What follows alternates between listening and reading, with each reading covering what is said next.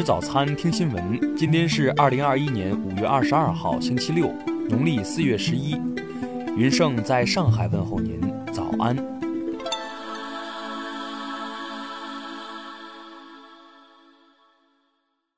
首先来关注头条消息。据美媒报道，近日，捍卫华裔美国公民权利的公共组织“美国华裔民权联盟”已向法院起诉美国前总统特朗普。因其将新冠病毒称作中国病毒，原告主张特朗普涉嫌犯有诽谤和精神伤害罪，希望法院判决特朗普为每一名亚裔美国人支付一美元，总计大约两千两百九十万美元。这笔钱将用来建立一个博物馆，展示亚裔美国人对美国做出的贡献。据原告掌握的证据显示，二零二零年三月，特朗普在一次演讲中故意删去冠状病毒的名称，改用中国病毒来代替。此后还使用了功夫病毒、武汉病毒等侮辱性词汇。原告表示，特朗普不应该在不清楚病毒真正起源时使用这些词语，因为这种带有明显误导性的说法，导致美国针对亚裔的暴力事件频发。加州大学伯克利分校在诸如“中国病毒”等用词如何伤害了亚裔美国人的文章中指出，自2007年以来，美国对亚裔种族偏见逐渐减少，但当新冠病毒大流行开始后，针对亚裔美国人的偏见程度仅用了三周时间就恢复到了2017年的水平，而特朗普对新冠病毒的污名化是重要的原因之一。听新闻早餐知天下大事，下面来关注国内新闻。国务院新闻办公室昨日发表《西藏和平解放与繁荣发展白皮书》，白皮书全文约二点三万字，主要内容实现和平解放、脱贫攻坚全面胜利，民族宗教工作成效显著，坚定维护国家统一和社会稳定等十方面的内容。针对欧洲议会通过决议冻结中欧投资协定，我外交部昨天表示，中欧投资协定不是谁对谁的恩赐，希望欧方少一些情绪宣泄，多一些理性思考，做出符合自身利益的正确决定。生态环境部消息，在汇聚各方力量共赴《昆明之约》部长级在线圆桌会议上，与会各方代表认为，面对生物多样性丧失的严峻形势。国际社会应保持紧迫感，充分动员各方力量，寻找解决问题的对策，共同应对各种挑战。关于推动城市停车设施发展的意见，日前已获国务院同意。意见提出，鼓励停车资源共享，支持机关企事业单位在加强安全管理的前提下，率先向社会开放停车设施。社会组织联合执法机制暨资金监管机制会议昨日在京召开，就打击整治非法社会组织专项行动进行阶段性总结，并就推动下阶段工作进行会商和部署。近日，市场监管总局联合生态环境部制定并发布《机动车排放召回管理规定》，将产品召回由安全召回拓展至排放召回。中国环境科学学会昨日成立可持续消费与生产专业委员会，专委会成立后将助力推进中国绿色消费与绿色生产的发展。据气象部门预测，今年汛期我国气候状况总体为一般到偏差，多雨区主要集中于北方，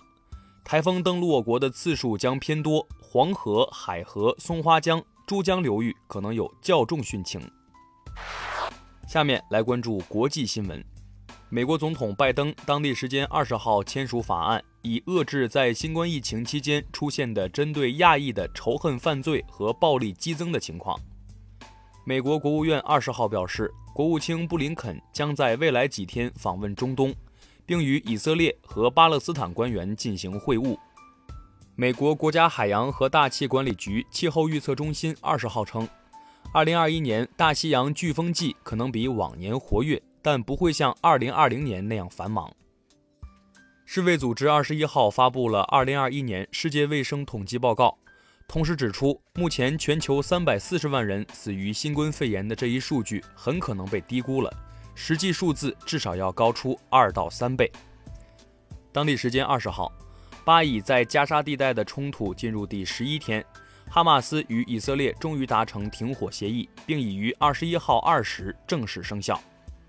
韩国总统文在寅二十一号下午与美国总统拜登举行首次韩美首脑会谈，预计双方将把焦点放在推动实现朝鲜半岛无核化和永久和平的韩美合作方面。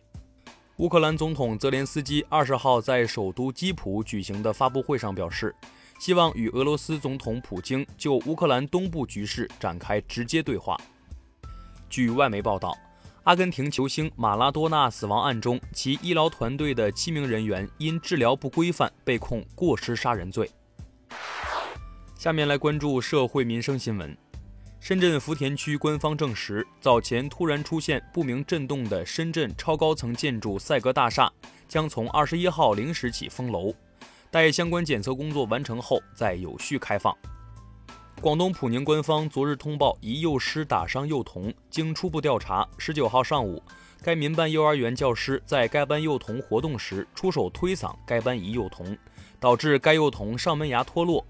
目前涉事教师已被控制。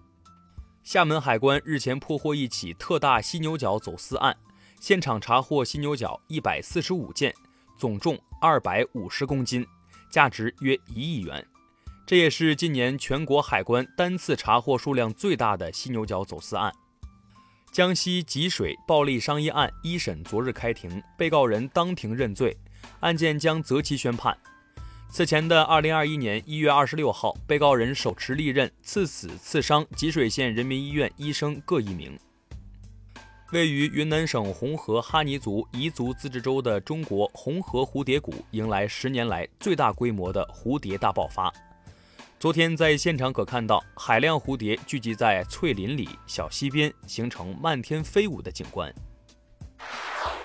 最后来关注文化体育新闻。在昨天举行的2021年皮划艇世界杯暨东京奥运会资格赛上，中国选手张东在男子皮艇单人1000米比赛中战胜各路强手，获得冠军，为中国皮划艇队再添一个东京奥运会席位。北京冬奥组委消息，目前北京冬奥会所有竞赛场馆全部完工，并通过国际冬季单项体育组织考察和认证，三个冬奥村主体工程已全部完工。国家博物馆近日展出二百五十八件彩绘画像砖精品及相关文物，首次大规模集中展示了河西地区魏晋的时代气息和融汇共生的民族特色。徐悲鸿全集近日在北京发布，该书收录诸多未曾出版的作品，较集中地体现了徐悲鸿的艺术历程。以上就是今天新闻早餐的全部内容，咱们明天不见不散。